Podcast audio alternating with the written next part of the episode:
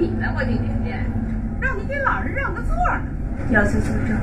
怎么说话呢你？你不让座就不让座，你犯得上调戏这老爷子吗？你们可都听见了啊！他调戏我。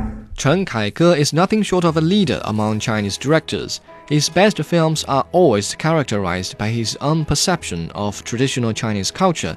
Yet apparently he is also experimenting with modern ideas. his 2005 production, The Promise, which turned out to be his major fiasco, was just one of the bad examples. After that, Chen retreated to his comfort zone and made two more traditional films before he set out to create Caught in the Web, perhaps the most modern of all his productions. The new film is modern in many senses. First of all, it tells a story in our contemporary internet based society. It all begins on a bus when white collar worker Ye Lanqiu, played by Gao Yuanyuan, refuses to give up her seat to a senior citizen. Her defiance is videotaped by a journalist intern and played during a news show. The video sparks intense debate on and off the internet. Some internet users search for Ye's personal information and post it all online.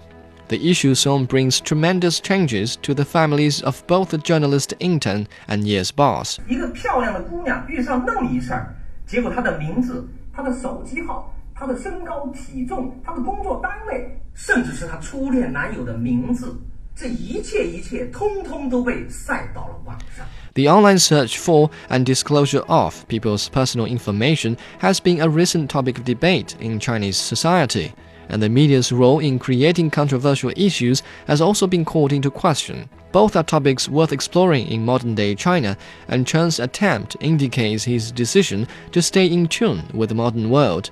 This is one giant leap for him because Chen used to focus on legends and ancient Chinese history.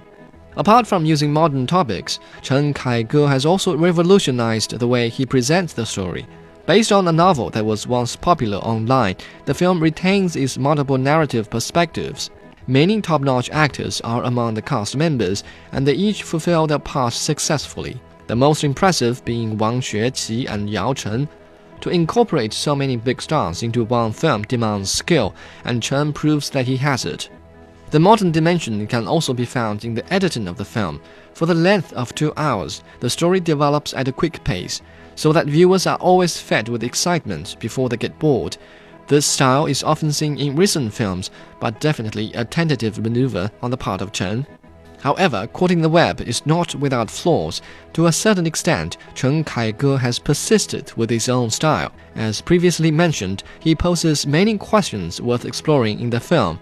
This is in line with his personal characteristics as a director who wishes to add a cultural dimension to his productions.